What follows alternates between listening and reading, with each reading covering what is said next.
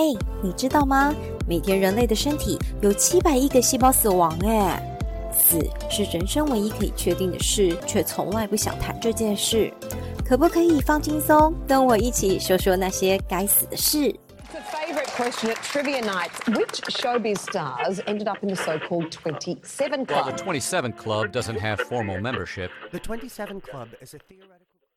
今天的开场跟以往不一样，不知道大家有没有一直听到 Twenty Seven Club 这个关键字？今天呢，就是要来解开这个数字二十七俱乐部的谜底。特别是喜欢西洋摇滚乐的朋友们，是否有听过 Twenty Seven Club 呢？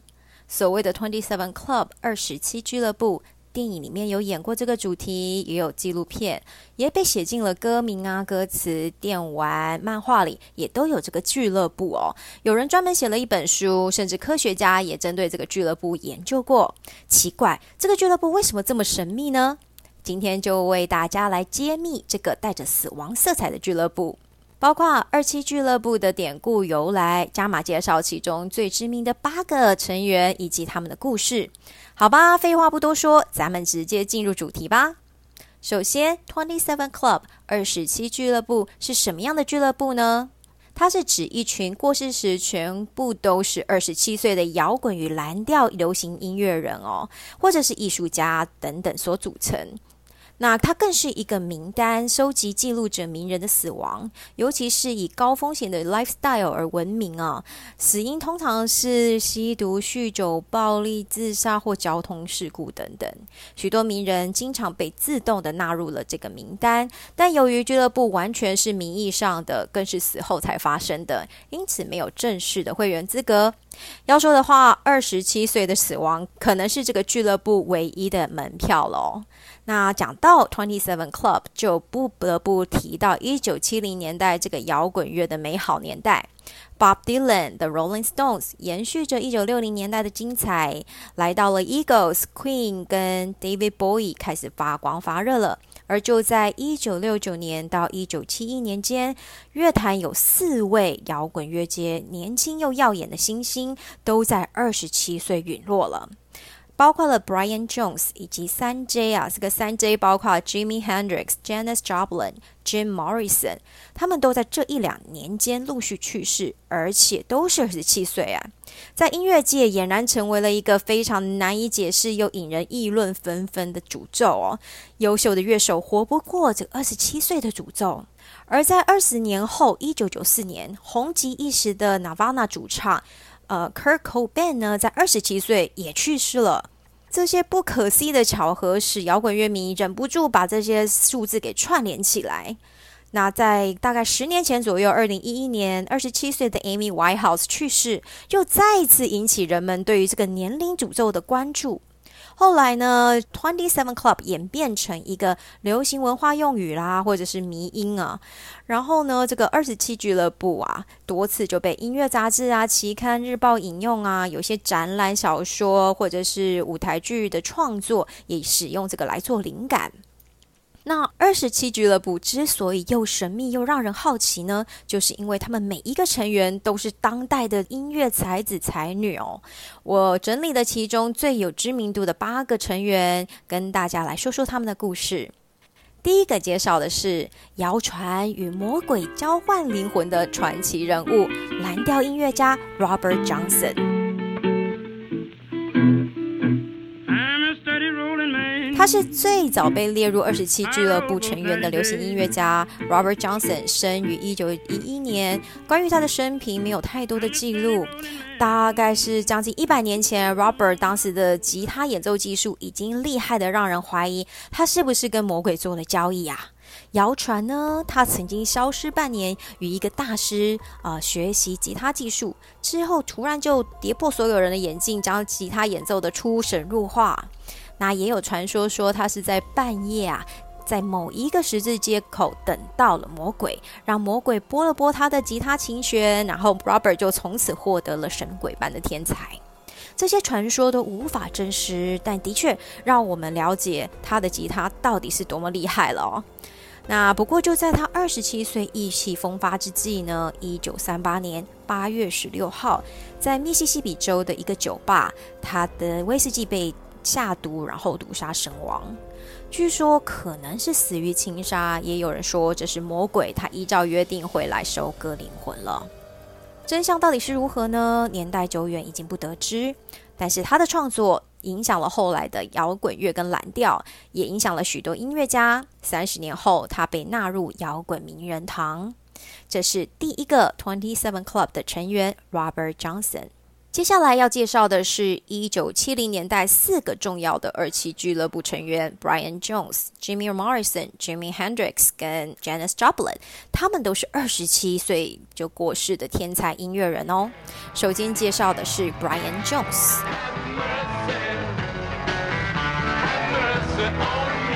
世界超级天团 The Rolling Stones，大家都有听过吧？滚石合唱团，他们全世界的销售量超过两亿张。呃，Brian Jones 就是他们的创始团员之一。能玩多种乐器的他，创先融入了西塔琴、马林巴这种传统民族乐器，是滚石乐团曲风转变的重要工程之一。当年呢，他在乐团独领风骚。独特的音乐天赋啊，以及他俊美的外表，曾经是舞台上最耀眼的明星了。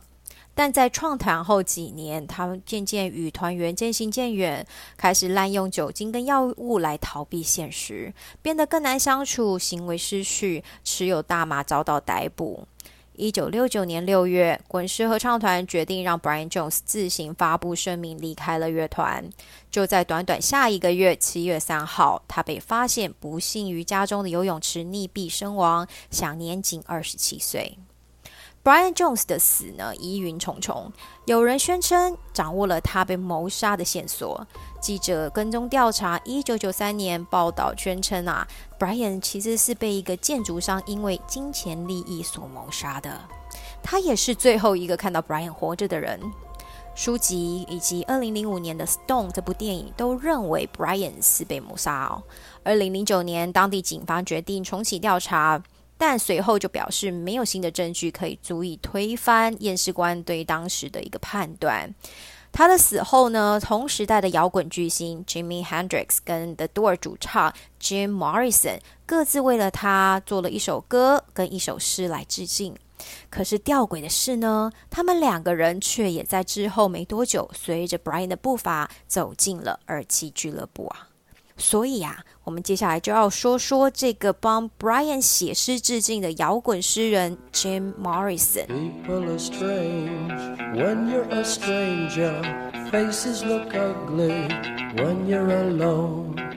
他在一九六五年与朋友共同创立了乐队 The Doors，担任摇滚乐团的主唱以及作词人。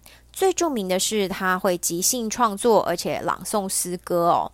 他有狂野的性格以及舞台的风格，写出了诗意的歌词，还有很独特的嗓音，被公认为是摇滚史上极富魅力跟开创性的 frontman。Jim Morrison 在一九六零年代产生了酒精的依赖，开始呢影响了他在舞台上的表演。一九七一年七月。他在巴黎的住处浴缸中死亡去世，因为酗酒以及海洛因过量而引起心脏病发作，享年二十七岁，使他成为著名的二期俱乐部其中的一员。由于目击者报告有相互的矛盾，没有验尸，他的死因到现在始终都是有争议的。一九九三年，Jim Morrison 正式被选入了摇滚名人堂。不管是生前或身后，他一直都被认为是流行文化中最叛逆不羁的摇滚偶像。而这首经典，你一定也有听过，《Light My Fire》。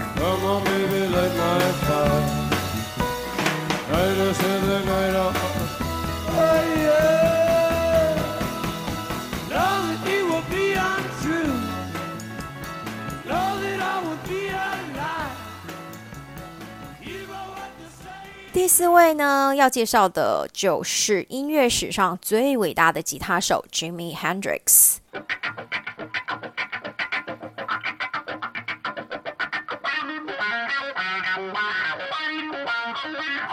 一九四二年十一月二十七号，生于华盛顿西雅图，Jimi Hendrix 被认为是流行乐史上重要的吉他手之一，也是二十世纪最著名的音乐人。当时，一九六八年，《滚石》杂志已经帮他评选为年度最佳表演者。Disc 杂志呢认为他是一九六九年的世界顶尖音乐家，一九七零年则被命名为年度最佳摇滚吉他手。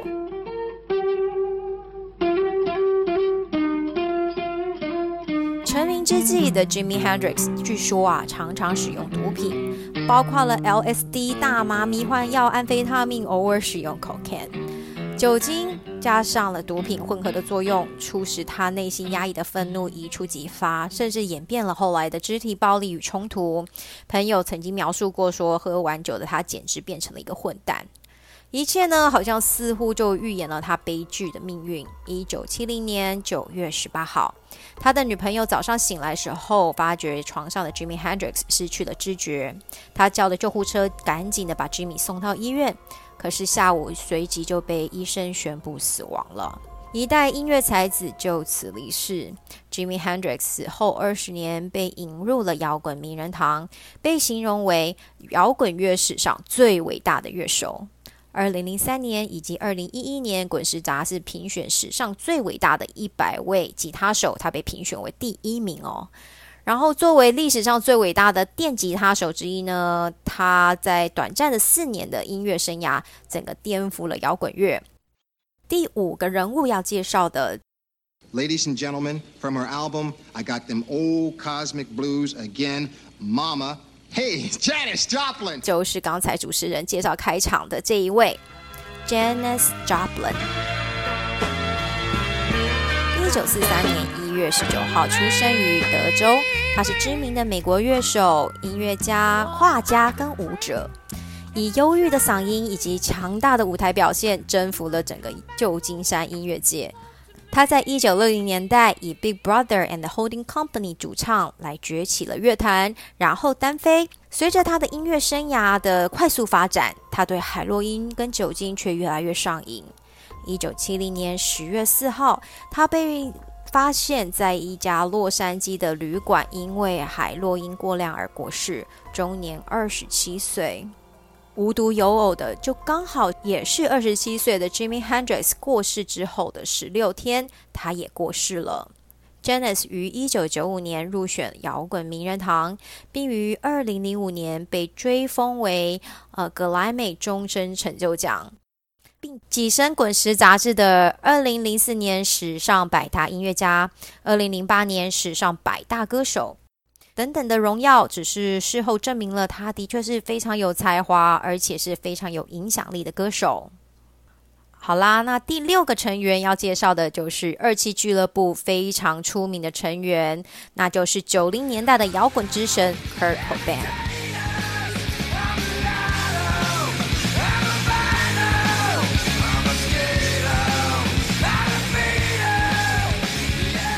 相信大家一定都有听过这首全球畅销单曲《Smells Like Teen Spirit》。他是美国独立乐团 Nirvana 的主唱、吉他手和词曲创作者，有独特的嘶吼、低音，以及写出了颓废的歌词。凭着单曲《Smells Like Teen Spirit》成功的打入了主流市场，创造了所谓另类摇滚的新曲风 Grunge。Nirvana 的主唱 Kurt Cobain 被追捧为 X 世代摇滚巨星，但是呢，他却对这个媒体跟镁光灯感到很不自在。听说每次有人问他说：“哎，你最近如何啊？”Kurt Cobain 总是开玩笑回答说：“I hate myself and I want to die。”我讨厌我自己，而且我想死。谁都没想到这句话呢，竟然一语成谶。生命的最后一年，Kurt Cobain 因为海洛因药瘾而苦，名利以及舆论呢，又加深了他的忧郁症。一九九四年的三月四号，Kurt Cobain 因为吸毒过量被送往医院抢救之后呢，到了康复中心戒毒。不过两天后，他就逃回了西雅图，行踪不明。一直到一九九四年的四月五日，他对世界呢发出了最后一次的反叛，他饮弹自尽。死时只有二十七岁，并留下了妻子以及只有十九个月大的女儿，当然还有全世界的乐迷啦。遗书里面，他引用了歌词：“It's better to burn out than fade away。”宁可燃烧殆尽，也不愿逐渐凋零。也许道出了他的心声。Kurt 之死为摇滚乐坛投下了一颗超级震撼弹，舆论哗然。有一位私家侦探 Tom Grant，他指出案件有多处的破绽，包括遗书字迹以及内容有嫌疑，自杀的弹头位置跟握枪的方向不合理，注射了过多的海洛因状况下不可能将针筒收好，又卷了衣袖并引弹自尽。他强烈的怀疑 Kurt 妻子 Corney Love 因为离婚以及遗产问题产生了谋杀动机，并且伪装他成为了自杀现场。这个侦探 Tom 呢，他多年的调查拍摄成了二零一五年《Soaked in Bleach》这部电影。另外一方面呢，二十七俱乐部则是再次被提出来了。Kerr 的母亲在受访时谈到：“He's gone and joined that stupid club。”我告诉他不要加入那个愚蠢的二十七俱乐部。那阴谋论者甚至提出，科尔故意为了他的死亡而计时，有计划性的加入 Twenty Seven Club 的荒谬想法。不过呢，以上的说法都没有被证实。科尔死后，Nirvana 在一九九四年结束了。整个乐坛七年只发行了三张录音专辑，却在全球累积了超过五千万的销售量，是有史以来最热卖的乐团之一。那么，另外一个知名的 Twenty Seven Club 传奇人物又是谁呢？那就是葛莱美奖得主、英伦灵魂歌姬 Amy Winehouse。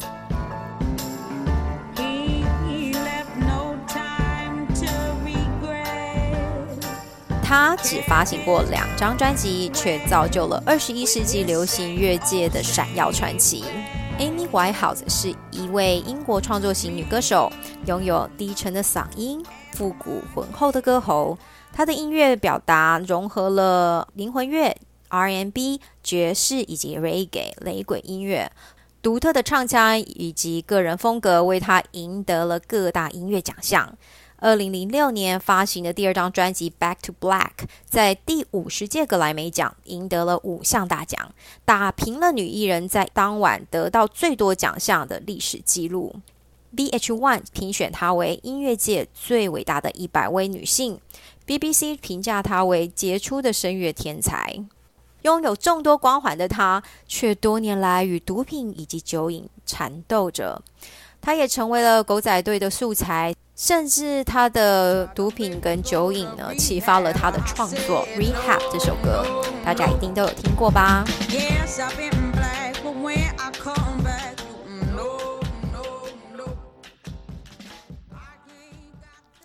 二零一一年七月二十三日，Amy 被发现死在自己的伦敦公寓里，因为酒精中毒。从此，他正式进入了二十七俱乐部。成为了另外一位在二十七岁结束职业生涯的歌手。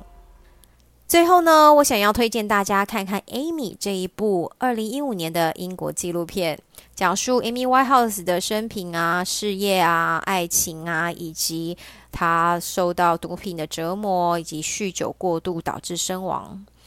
这部片得到了奥斯卡最佳纪录片奖。在影片中，你会看到他的堕落，他抽烟、酗酒、嗑药，但你也会看到他非常可爱的地方，会忍不住想要爱上他的感觉。不管是他的迷人嗓音，或者是不完美但是美丽的灵魂，电影很好看，推荐给大家哦。第八个也是最后一个，是这次我名单里面唯一一个亚洲人成员金钟铉。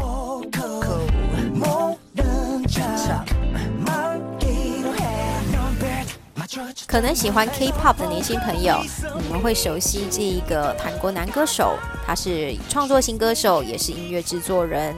他生前是啊韩国男团 Shiny 的主唱，能跳能唱，啊在日韩唱片都大卖。钟铉具有独特的音乐风格，才华洋溢，并且呢，大部分的歌曲都是由他自己亲自的谱曲跟创作。他还有主持自己的广播节目哦。二零一七年十二月十八号，金钟铉在首尔的公寓烧炭自杀，经急救而不治了。据报道，他向姐姐发送了含有最后道别的简讯。去世之后，他的好朋友在 Instagram 上则公开了钟铉给他的遗书，上面提到了吞噬他的忧郁症，并说自己从内心开始出现问题。二十七岁的他，令人难过的也成为了二十七俱乐部的成员。以上呢就是八位音乐人精彩人生，他们全部都在二十七岁时生命意外的戛然而止，而且全部都刚刚好是二十七岁过世，真的太不可思议了，也真的让人很惋惜。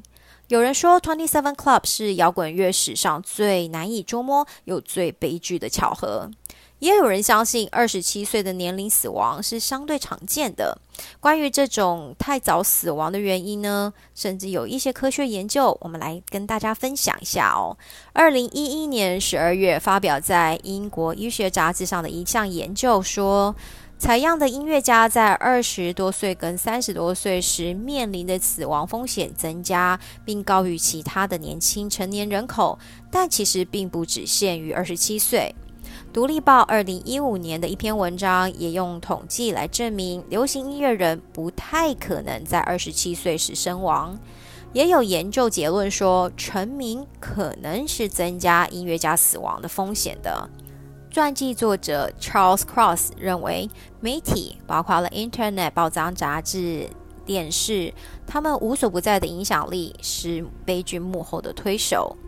澳大利亚昆士兰科技大学研究团队写说，虽然成名可能会增加乐手的死亡风险，但背后的原因可能源自于他们摇滚放荡不羁的 lifestyle，而非二十七岁。尽管这些名人的官方死因都不同，从自杀到服药过量等等，但是呃，吸毒以及酗酒通常是被认为这些死亡的主要原因。说真的，这些闪亮明星的意外死亡，让二十七俱乐部格外的引人注目哦。他们拥有大好的青春、与生俱来的才华、乐迷的喜爱以及媒体的追捧，金钱跟财富也都集于一身。不过，我却看到他们背负着成名的代价，甚至深陷忧郁之中，迷失了自我。这些站在舞台正中央的大明星。是否因为突如其来的名利，以及可能离开舞台之后的寂寞，让这些心理的忧郁以及孤单，造成了他们英年早逝的原因呢？最后，如果想要更深入了解二十七俱乐部更多面向的，可以参考一部一个半小时的英国二零一八年电视纪录片《Twenty Seven Gone Too Soon》，或是二零一三年出版的一本英文书《Twenty Seven》。A History of the Twenty Seven Club through the lives of Brian Jones, Jimi Hendrix, Janis Joplin, Jim Morrison, Kurt Cobain, and Amy Winehouse。里面记录了成员的真实生活，采访了很多评论家、医学专家以及漏网镜头。也许这些可以帮我们寻找到 Twenty Seven Club 的答案。但是此时此刻呢，我忍不住很想问大家哦：如果换作是你，可以让你选择命运的话，你会想选择加入这个专属巨星的俱乐部吗？你可以选择轰轰烈烈的成名，代价可能是英年早逝，或者是一辈子平平安安、平淡就好呢？日本人相信生命应该是像樱花一般，在最美的时候一夜凋零。中国人觉得平安是福。听众的你会选择哪一种呢？又是哪一种生活会比较快乐呢？我希望大家可以跟我分享或留言，说说看你的想法吧。最后呢，我想，嗯，二期俱乐部会不会很像我们中国人觉得年龄逢九就不好的迷思一样啊？二十七岁仿佛是优秀乐手活不过去的诅咒。但到了今天，这个俱乐部仍然是无法解释的谜。是不是天妒英才，还是魔鬼的交易？或者是后来的阴谋论，也或者是一种成名的代价呢？超级巨星的光环需要无比强大的心脏，最终也许是输给了自己吗？答案大概只有上帝会知道。只是名单上的每一个人都将不会变老，他们都永远停留在美好的二十七岁，就像他们留下来的创作一样，青春永驻。最后，我们就来听听这一首 Chloe Black 二零一五年创作的《Twenty Seven Club》。歌词上面写：“Lifetime membership, Twenty Seven Club, Can I get in？” 感谢这些音乐人用生命遗留在这世界上的美丽音符。那么这一集，我们就用音乐来结尾吧。